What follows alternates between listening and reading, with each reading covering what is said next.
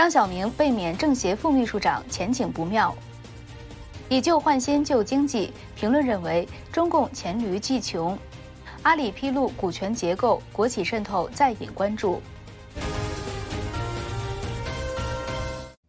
大家好，欢迎收看中国静闻。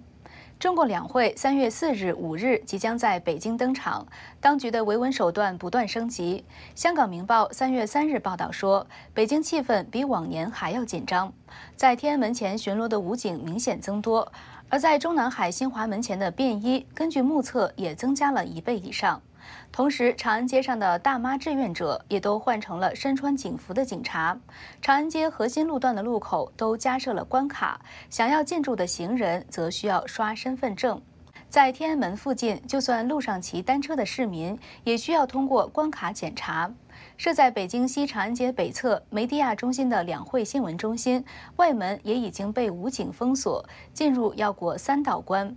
首先要扫描记者证件才能进入大门，再通过新闻中心旋转门前的人脸识别系统，最后需要经过安检才可正式进入大厅。而报道两会的三千多名记者都需要持有大会的证件。而在领证前，中共的安排又回到新冠疫情期间的模式，需要先进行核酸采样，在人证号一致，且做了核酸后，才可领取大会证件。网传青海发生洪水，并造成惨重伤亡。时隔十多天，中共喉舌央视才报道说，当地确实因湖水水位上涨，导致闸口被冲毁而引发洪灾。但惨重伤亡的传闻纯属虚构，与事实不符，结果引发众怒。近期，大陆网友相继上传青海洪水的视频，说青海发生规模空前的洪灾，造成数十人死亡、千人失踪。大陆微博网友呼吁大家关注，大量转发。三月一号，青海洪水冲上热搜。同时，海外 X 平台上，网友则谴责中共压制消息，致使灾难发生十多天后才被外界知晓，并质问为什么灾难的消息总是被压制。三月二号，中共党媒央视报道说，从三月一号夜里至三月二号早晨，网友在若干网络平台发文称，青海洪水东格措纳湖大坝溃堤，引发关注。经了解，青海果洛州玛多县东格措纳湖二月十八号水位上涨，致使闸口左侧岛墙被冲毁，引发都兰县下游河道行洪压力增大，影响都兰县沟里乡、香家乡。香日德镇、巴龙乡、宗家镇共五个乡镇。央视宣称，数十人死亡、千人失踪等情况与事实不符。洪灾导致都兰县宗家地区两户八人受灾，一百九十五只牲畜死亡，部分水利设施及二十四点九五千米乡村道路、墓道被毁。央视的这个说法引发网民愤怒，纷纷留言指责。有人说溃堤是真的，受害是真的，基本事实存在。有人质问为什么不报道？官媒有意为之吗？十八号的事情到现在才通报出来，是因为网友的曝光。要是能及时报道，及时披露实情，哪还会有什么谣言？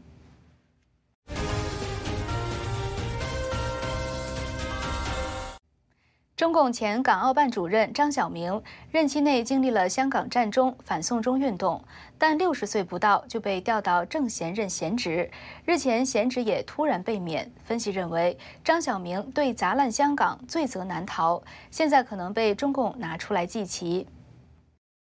正在北京召开的中共全国政协常委会议决定撤销吴彦生、刘石泉等四人的政协委员资格，免去张晓明的全国政协副秘书长职务。吴彦生等四人是在中共整肃军队过程中落马的军工系统高管，而张晓明则掌管香港事务多年。赶在政协马上就要开会之前，把他给这个免职了，这个明显显示出来就是一种不正常的状态，也就是说这是一种惩罚性的安排，摆明了就是要以这样的一种方式来对这个党内发出一种信号，发出一个警告，把这个人的职务拿掉了，是因为这个人出了问题，是这因为这个人犯了错误了。张晓明曾长期在中共港澳系统任职。二零一二年十二月出任中联办主任。二零一七年九月，刚五十四岁的张晓明出任国务院港澳办主任。二零二零年二月被降为副主任。不过，他还是参与了制定香港国安法、改革选举制度等工作。二零二二年六月，他调任全国政协副秘书长，还是正部级。我们都知道张晓明，他其实有非常深厚的江派的背景。他是廖辉，就是廖承志的儿子，一手把他提拔上来的。他曾经担任过廖辉的秘书。那么廖辉是非常深厚的、非常资深的江派的骨干人马，甚至可以这么说。在这种情况之下，无论张晓明他怎么做，习近平肯定都会对他是有一种戒备之心，不可能真正的重用他。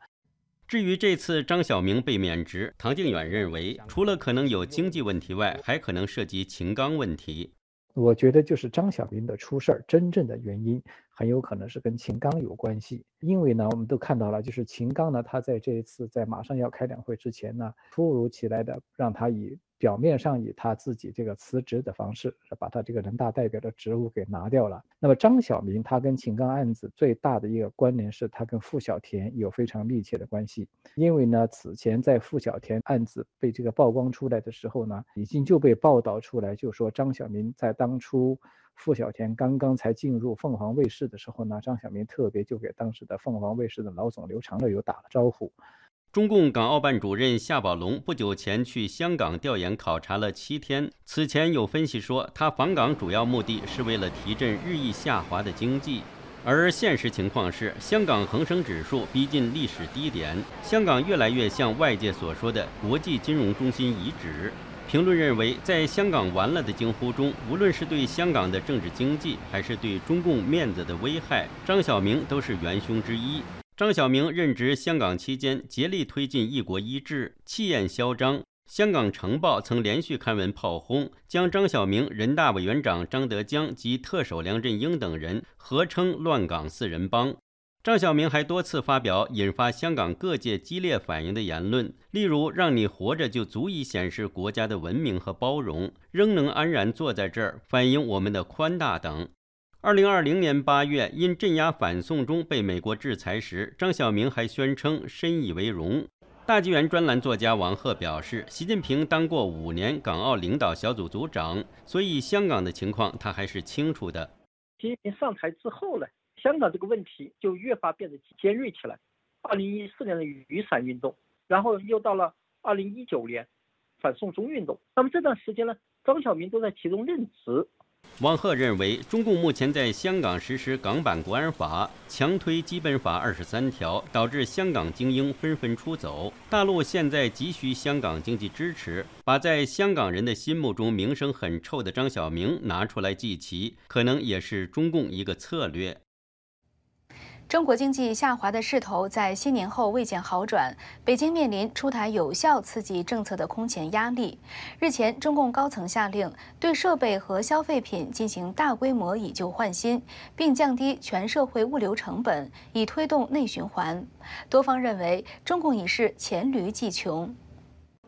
二月二十三号。中央财经委员会第四次会议在北京召开，中共党魁、委员会主任习近平提出，要加快产品更新换代，鼓励引导新一轮大规模设备更新和消费品以旧换新，并降低全社会物流成本。一月二十六号，商务部部长王文涛在新闻发布会上也提到。今年的促消费重点是推动汽车家电的以旧换新，企业设备更新被认为是扩大 GDP 三驾马车之一的投资，而传统消费品以旧换新则是针对消费端，目的都是为了刺激疲软的内需。但这轮以旧换新是否有财政补贴，资金从中央还是地方财政出，当局未有进一步说明。事实上，这也不是中共首次出台以旧换新政策。二零零八年下半年，受国际经济危机影响，外需急剧衰退。北京推出上千亿元的家电下乡政策，以售价百分之十三的补贴政策刺激非城镇户口居民购买电视、冰箱等产品。补贴资金由中央财政出百分之八十，地方负担百分之二十。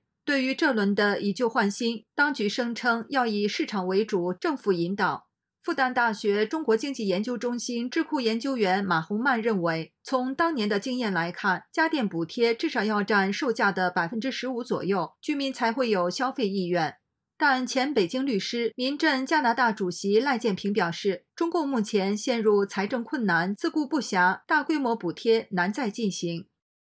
由于需求疲弱，出口减少，整个全球供应链转移，所以很多企业本身日子不好过，能够维持就相当不错了。他不可能去在没有政府补贴的情况下去做这样的徒劳无功的一种更新换代。那么，个人居民现在也是生生活拮据，很难有更多的钱呢拿出来。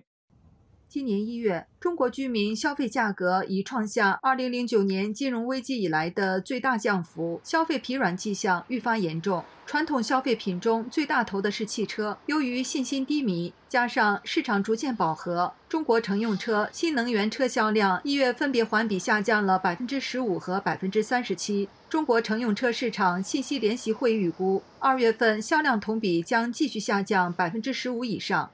前大陆资产管理公司首席合规官梁少华表示，当前大环境下，以旧换新难以推动，中共已是黔驴技穷。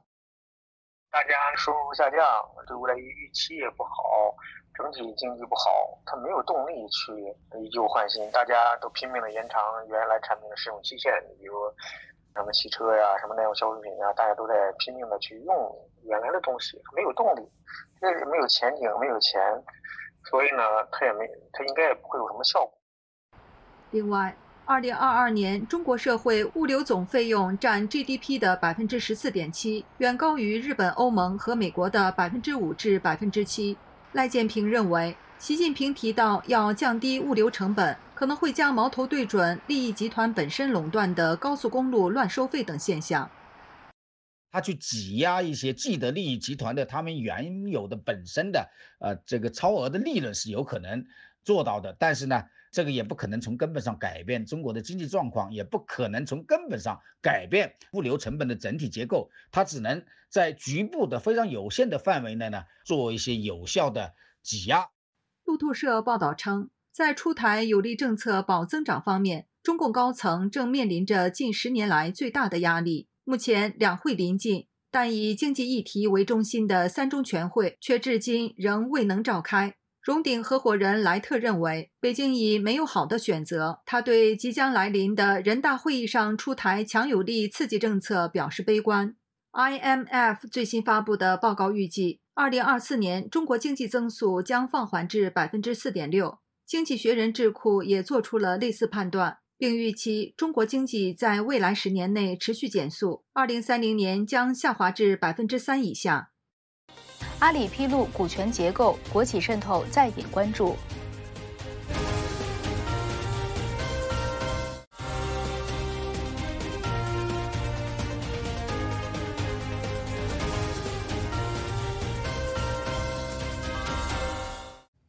阿里巴巴集团在接受美国证监会调查后，披露集团有超过十二家实体的部分股权由中共国有企业或外国主权财富基金持有。中共用控股科技企业的黄金股再引关注。根据阿里巴巴在美国和香港提交的文件，阿里旗下超过十二家实体的部分股权由国有企业或外国主权财富基金部分持有。其中，国有企业持有阿里巴巴六个直销业务实体的股份，也取得体育、健康、物流和本地消费服务等多个商业实体的部分股权。中共国营企业持有阿里巴巴的股份，截至二零二三年三月的会计年度，这些业务占阿里巴巴总收入的比例约百分之六，其中五家持股比例低于百分之十。另一家持股比例低于百分之三十。主要的是用百分之一的黄金股或者俗称干股，取得提名董事的权利，可能可以干预或介入公司的重要决策。然后呢，以阿里巴巴做范例，如果阿里巴巴都接受，其他企业大概也不得不接受这种国家控股方式。也就是说，用国家控制百分之一的股份，这百分之一可能国家也不用出钱，然后就等于介入，但是呢，不是完全的国有企业，是这个意思。中华经济研究院助理研究员王国臣认为，中共当局希望形成一个以国有企业为中心来推动整个国家的经济发展模式。第一个是他不相信外资，第二个他不相信民营企业，所以呢，对于民营企业，他当然就是强迫的黄金股权入股，然后来掌控它的经营方向，符合国家的安全或国家的经济发展方向。王国臣表示。第三个因素是加强对于这种平台经济的控制。可以看到，从去年的中央经济工作会议到今年的各地方政府工作报告，都提到了所谓的数位经济，也就是说，在确保平台经济是可以在北京当局的掌控之下有序的铺展。他们希望依托整个数位经济进行下一波的中国大陆经济成长。资深政经评论家吴家龙表示，这是一种新的形态，效果如何需要观察。不过，基本上是伤害民营企业的积极性，伤害民营企业家的投资方向和投资能量。他以为国家把手伸入大型民营企业，不管是科技的、金融的，还是电子商务的领域，他以为这样可以增加国家对于技术跟商业的控制。其实恐怕他到时候会发现算盘打错，因为这样做的结果其实是引来副作用，引来反效果。王国臣认为。对于后续中国经济并没有太多的冲击面，因为这是大家都知道整个国进民退或整个新型举国体制之下的趋势。那这种东西只会强化外资企业或民营企业的担忧，因为这某种程度是背离了美中经贸协议中的强制技术转让或者是开放股权的部分。那另外对中国大陆境内的民营企业，当然能跑的就。继续跑啦，那不能跑的大概也不会增加额外的投资，因为到时候会被整个党或者是被整个国家给收割。中共政府实体去年从阿里巴巴和腾讯控股等中国科技领军企业手中获得的所谓“黄金股”，这种股权结构允许政府提名董事或影响公司关键决策。资本主义讲的是竞争，社会主义讲的是控制，所以你会发现他们不同的这个方向。为了竞争，你要推动创新；，他是为了控制，他要去抓到权力，然后呢，不断的看到权力斗争。你在资本主义里面，你看到的是不断的推进技术、推进研发。然后透过创新来取得市场领导地位，在这个发展方向上就表现成现在中共满脑子都是控制，都是监管、产业监管、社会监管。吴家龙表示，中共当局这些技术性细节无补于中国经济结构性的缺陷和全面性的危机爆发。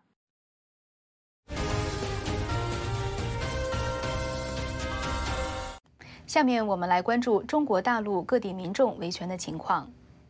辽宁省凌源市八十七岁的法轮功学员刘殿元，二月十号大年初一在沈阳第一监狱被迫害致死。刘殿元因坚持法轮大法真善人信仰，二零一六年在七十九岁高龄时被中共非法判刑十一年半。居民会网报道，刘殿元老人在去世前已被迫害致残，不能自立一年之久，但是沈阳监狱拒绝让老人出狱就医，终将老人迫害致死。目前，老人的遗体被停放在沈阳殡仪馆。福建省厦门市海沧区松屿街道鳌冠社区进行城中村改造，二零一七年集体土地被征收，街道办大规模强拆村民房屋。几年过去，村民没有得到安置，也没有获得拆迁补偿。之前，村民们在废墟上拉横幅抗议。重庆沙坪坝区西永九号小区业主不满开发商收取高额停车费。三月一号，数百业主聚集在路口喊口号抗议。中国维权律师江天勇被中共以煽动颠覆国家政权罪判刑。二零一九年二月获释后，一直被软禁在河南信阳父母家中。由于被限制出境，无法与他在美国的妻女团聚。之前，他的妻子接受美国之音采访时表示，五年过去，江天勇仍被当局视为重点监控对象，没有真正的自由。中国经济衰退、失业潮席卷全国之际，有消息称，中共两会期间将公布延迟退休政策，男女退休年龄都调整六十五岁。专家认为，主要是退休基金被挪用，中共现在发不出钱来了。目前，中国经营报称，两会期间将公布延迟退休政策，并称延迟退休可以使劳动者减少获取养老金的年限，从而减少基金的支出。中国养老金发展报告二零二三之前也称，延迟退休政策出台在即，六十五岁可能是调整后的最终结果。目前，中国男职工退休年龄为六十岁，女官员五十五岁，女工人五十岁。在中国经济衰退、失业潮席卷全国、大量年轻人找不到工作的情况下，中共为什么还要延迟老人的退休年龄呢？他其实现在就是发不出钱来了，所以我就让你接着工作，然后你甭领救济金，这就等于把这个责任转嫁给企业了。企业继续交钱，但是这些人还不去领钱，或者说过去退休金的基金它已经被挪用，拿不出来，所以它是一个这样的政策。之前有中共专家提出，延迟到六十五岁退休是与国际接轨。分析认为，中共所谓和世界接轨有本质上的不同。国外那个年龄是说，你到多大岁数可以领养老金，就是你不工作，没任何工作，可以从社会领救济金的，就等于社会发给你一个养老金。和中国退休年龄不是一个概念。中国大量的人口没有工资，也没有去领钱的。分析认为，目前中共为了解决养老金巨大的缺口，所以推出延迟退休政策。中共不是简单延长退休年龄的问题，是因为他没钱发不出来钱了，而且呢，有大量年轻人现在没有工作呀，老的不退休，年轻人更进不去了，那怎么办？那些干部呢？是不是所有干部过去六十就退了，现在不退了？不退了，年轻人想提干怎么提呀？这个只是强行的发你退休金，解决这个问题，其实它连带的问题非常多。中共财政部二零二三年数据显示，中国有十一个省份存在养老金预算赤字。二零二二年的一份研究报告显示，未来五到十年，中国养老金缺口将扩大到十万亿。而中共社科院的预算，二零二八年养老金将收不抵支。中国整个退休体制的设置呢，就是不合理的。它不像美国的社会安全金，它是给所有的美国人。不管你是工人、农民，中共呢，它只是保护了一些城市居民、企业职工或者政府官员，他们提供了一个很好的保障。谢田指出，中国农民也交了不少保险金，最后只拿到一百多元低保，所以中共整个的政策就是非常反人类的、不公平的。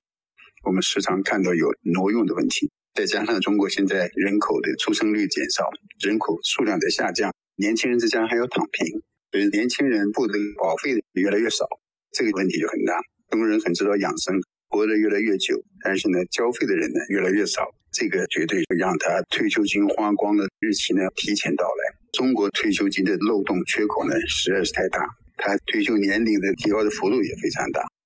延迟退休是对于那些城市里面有工作的人而言的，农村人老头老太太八九十岁了，还得摆摊卖东西，他就是没有工作，政府也不把他纳入失业率。所以，中国农村人口是非常惨的，没有任何的退休金，永远都在工作之中。中国大多数人口都在农村，农村特贫人口每月可以领到一百元左右的低保。啊，城市里面你说延迟退休到六十五岁，不等于说你的工资可以达到六十五岁呀？因为单位不会让你干到六十五岁，六十五岁拿退休金，只是告诉你你以前交的不管交十五年、二十年，只能在六十五岁开始拿。现在如果说你五十岁就失业了，这十五年就是失业，没有钱呀，也没退休金呀。黄先生说：“如果一个人可以活到八十岁，也只能拿十五年的退休金，前面交的二十五年就亏了。所以说，养老金这一块就是大坑。”好观众朋友我们这一期的中国见闻就到这里了感谢各位的收看我们下次节目时间再会。